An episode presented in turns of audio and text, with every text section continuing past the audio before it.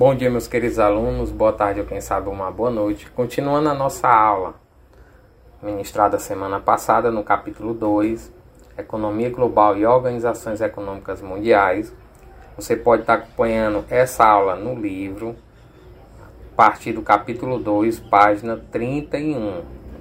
É uma aula importante porque eu estarei revisando a aula passada e também os conteúdos dessa aula estarão presentes no dia da prova de vocês que já estão marcadas para as datas 17, 18 e 19.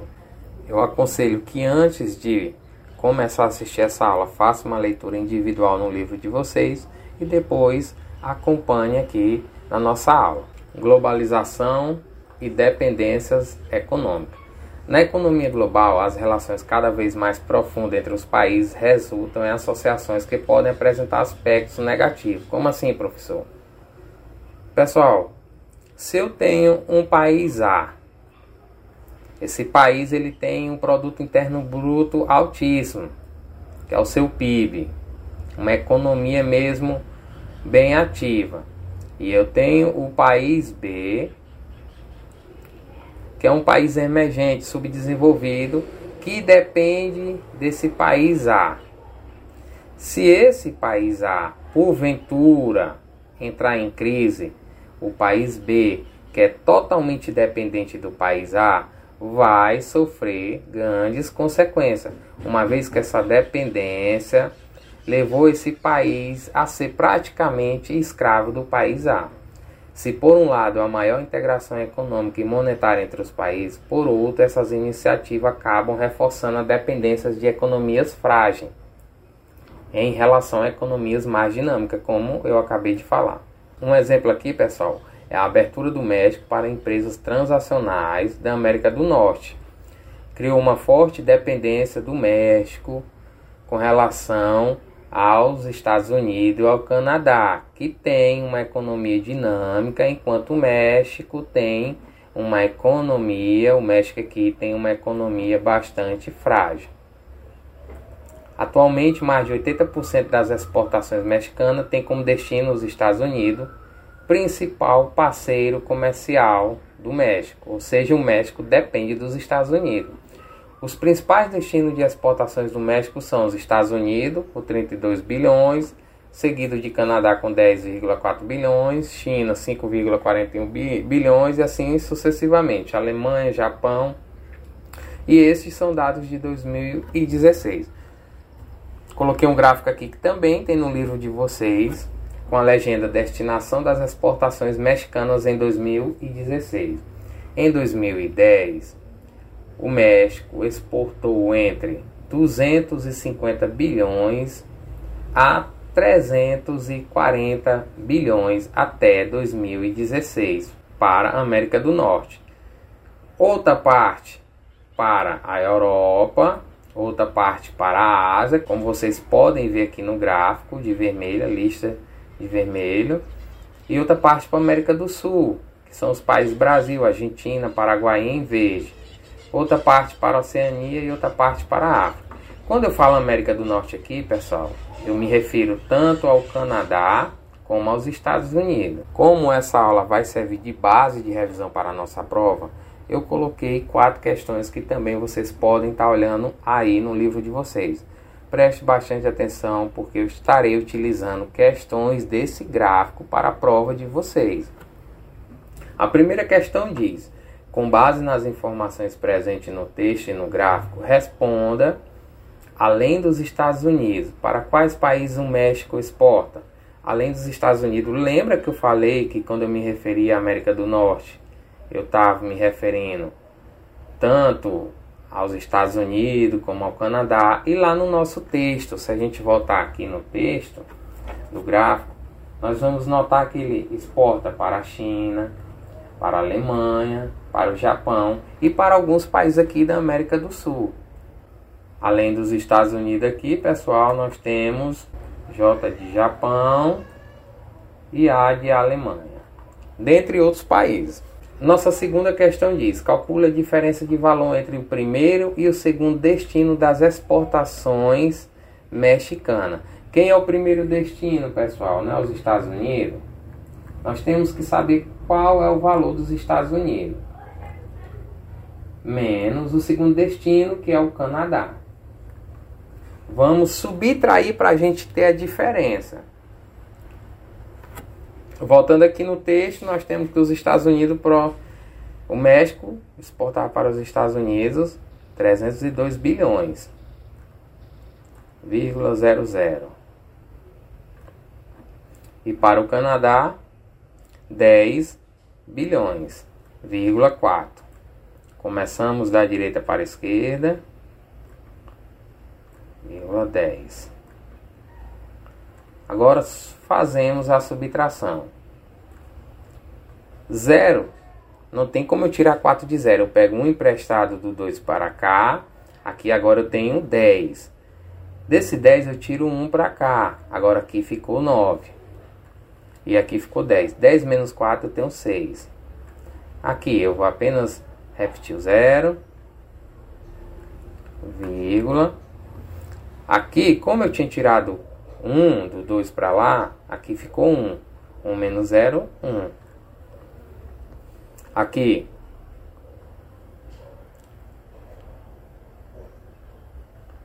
Como 0 não tem como subtrair 1, eu pego 1 do 3. Eu vou ficar com 10. 10 menos 1, 9. 3 saiu 1, ficou 2. Eu tenho uma diferença de 291 bilhões, eu tenho uma diferença de 291,6 bilhões. Ou seja, a diferença aqui, pessoal, é de 291,6 em bilhões. Além da abertura para empresas transacionais no México, indique outro motivo para o país depender tanto dos Estados Unidos. Pessoal, a dependência do México para os Estados Unidos, para a economia dos Estados Unidos, é que o México ele tem uma economia fraca e ele precisa de parceiros que têm economia mais dinâmica para fomentar sua economia e gerar emprego. Caso contrário, o país ele entra em colapso pela quantidade de população, acontece queda do desemprego, aliás, aumento do desemprego, várias pessoas entram em crise, por isso o México precisa dessa parceria. 4. Que impacto a economia mexicana poderia sofrer caso as relações comerciais com os Estados Unidos se rompessem? Pessoal, aqui o impacto seria trágico. Logo porque o México depende totalmente do, dos Estados Unidos e se se essa economia, se essa relação se rompesse, a economia do México começaria a cair drasticamente. Ou seja, o México declararia praticamente uma falência comercial com os Estados Unidos, economicamente gerando um grande desemprego, gerando falência de empresas, ou seja, o país completamente entraria em um descaso. A economia global e o aumento do desemprego. Atualmente, as atividades desenvolvidas pelos trabalhadores exigem cada vez mais criatividade e qualificação. As empresas querem funcionários capazes de se adaptar às novas tecnologias introduzidas no, no processo de produção.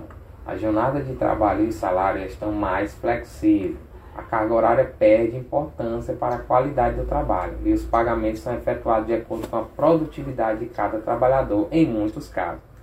Cada vez mais, as atividades repetitivas que exigem pequenas ou nenhuma qualificação do trabalhador e até mesmo as de nível técnico, como as de pintor industrial ou as de torneiro mecânico, estão sendo substituídas por máquinas ou robôs.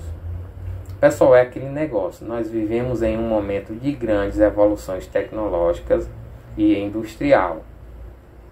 E para que a gente acompanhe essa evolução, é necessário é, um olhar bem dinâmico, um olhar bem criativo e uma formação continuada. Ou seja, hoje o ser humano ele não pode parar de estudar, ele não pode em nenhum momento deixar de estar tá fazendo pesquisa, de estar tá é, pesquisando qual mercado está mais é, dinâmico, que está fornecendo mais din-din, mais dinheiro para que aquela pessoa possa estar tá adentrando. E para isso é preciso de muito estudo, de muita pesquisa.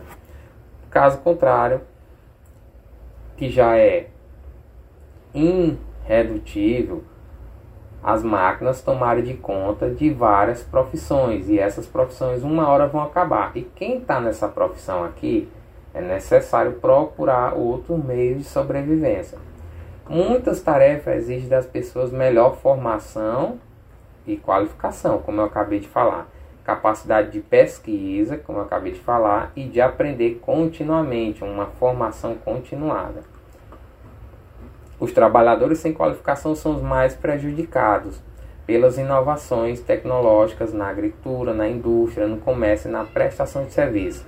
Esses fatores causam desemprego no mundo todo, embora de modo diferente em cada local e grupo populacional. Alguns grupos sofrem mais, outros países sofrem menos. O que parece ser uma tendência mundial, no entanto, é o crescente desemprego é o crescente desemprego entre os jovens, principalmente nos países em desenvolvimento, onde eles constituem uma proporção muito maior da força de trabalho que nos países com maior desenvolvimento. Nesses países, os jovens são mais vulneráveis ao subemprego e à pobreza.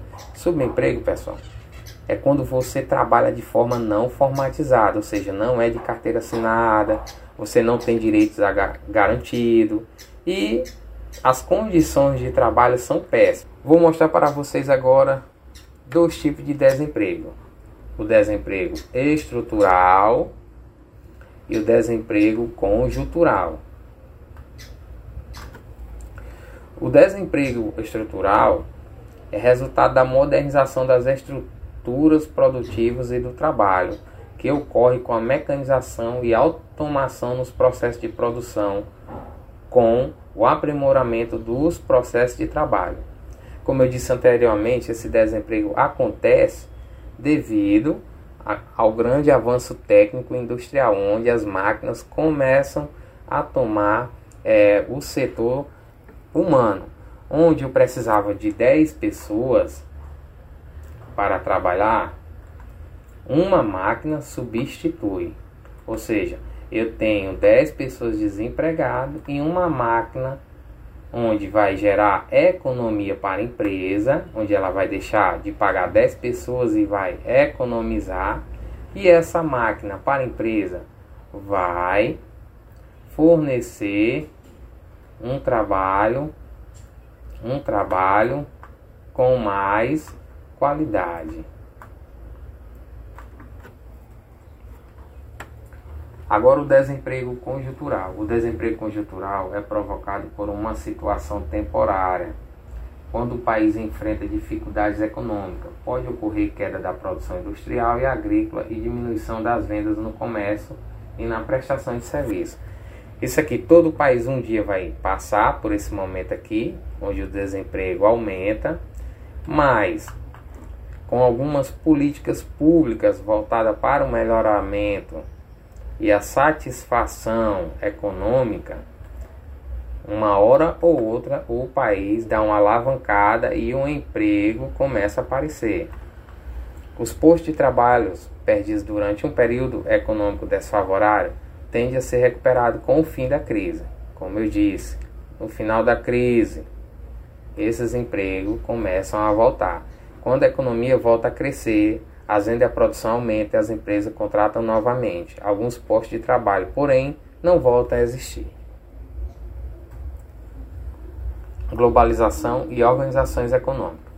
A reorganização mundial ocorrida após o fim da Guerra Fria, pessoal aqui do nono ano A, eu ainda não falei da Guerra Fria, mas dia 12 agora teremos uma aula de revisão do capítulo 1, onde eu estarei resolvendo questões e falando um pouco da Guerra Fria deu origem a organizações econômicas em diferentes regiões do planeta. Após o fim da Guerra Fria, surgiu várias organizações econômicas.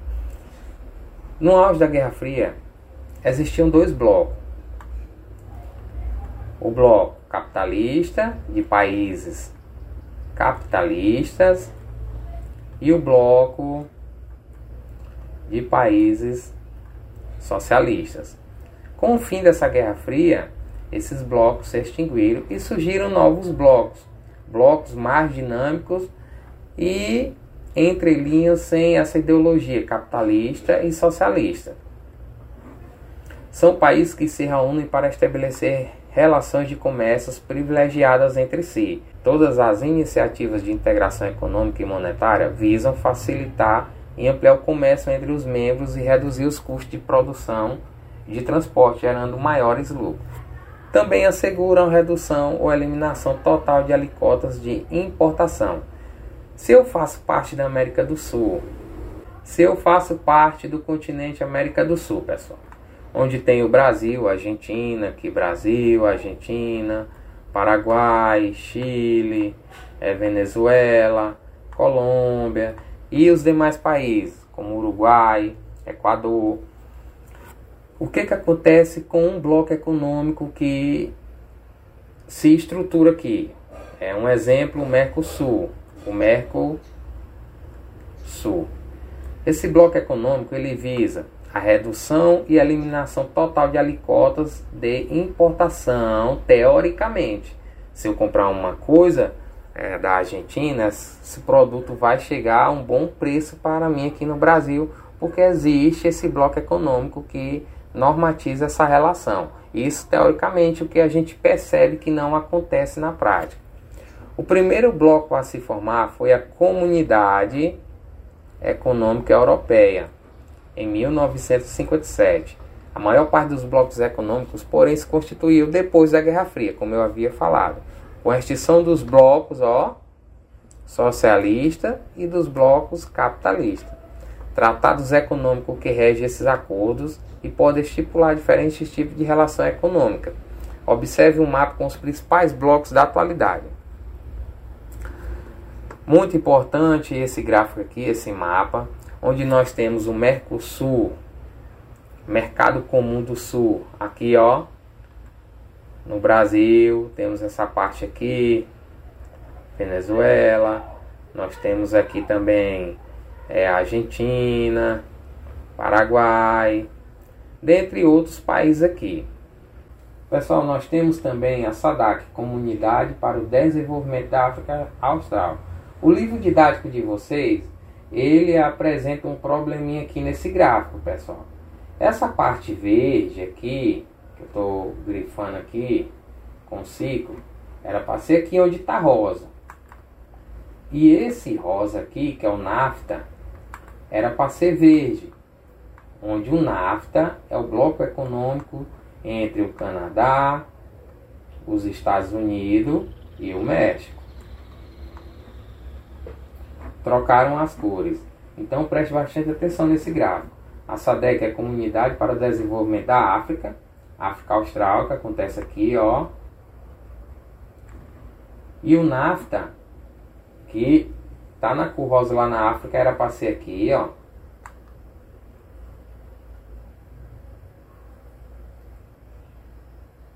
Na América do Norte. O SEI, Comunidade dos Estados Independentes.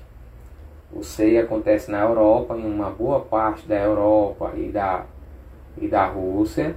E temos a Comunidade Andina de Laranja. Fazem parte esses países aqui, onde está inserida a Colômbia.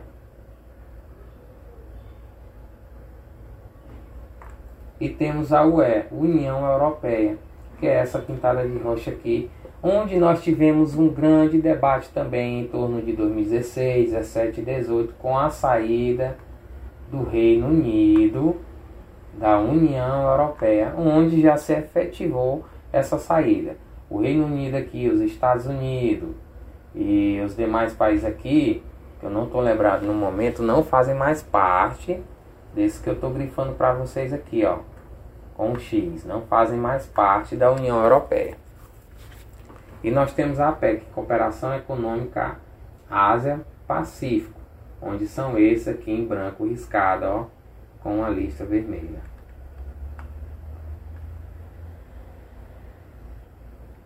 Daqui a pouco vou apresentar para vocês os países que fazem parte de cada bloco. Pessoal, aqui eu tenho todos os blocos formados com seus países e os seus objetivos. E nesse primeiro momento, a única coisa que eu peço para vocês é que use sua memória apenas para guardar os países que fazem parte é, do NAFTA. Depois a gente vai estar estudando mais os conceitos. Por quê? Por questão de prova, eu poderei estar tá utilizando é, esse slide aqui que eu estou mostrando e que tem no vídeo de vocês para elaborar a questão e pode ser que uma dessas questões vai estar tá na prova de vocês. Membros do NAFTA que é o Acordo de Livre Comércio da América do Norte, o Canadá, Estados Unidos e o México, como eu já disse para vocês.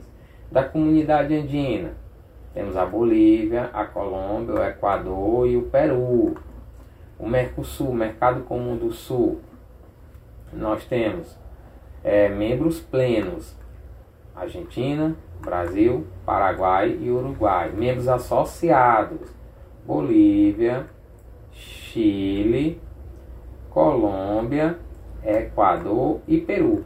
Perceba que esses membros associados também fazem parte da comunidade andina. Quem são eles? A Bolívia, aqui que eu estou marcando de X, a Colômbia, o Equador e o Peru. O Chile fica de fora aqui, ele não participa da comunidade andina, mas ele faz parte do Mercado Comum do Sul, Mercosul. A SADEC, Comunidade para o Desenvolvimento da África. Quem são seus membros? África do Sul, Angola, Botsuana e Lesoto. Madagascar, Malawi, Maurício, Moçambique e Namíbia. República Democrática do Congo, Seychelles, Suzilândia, Tanzânia, Zambia Zimbabue.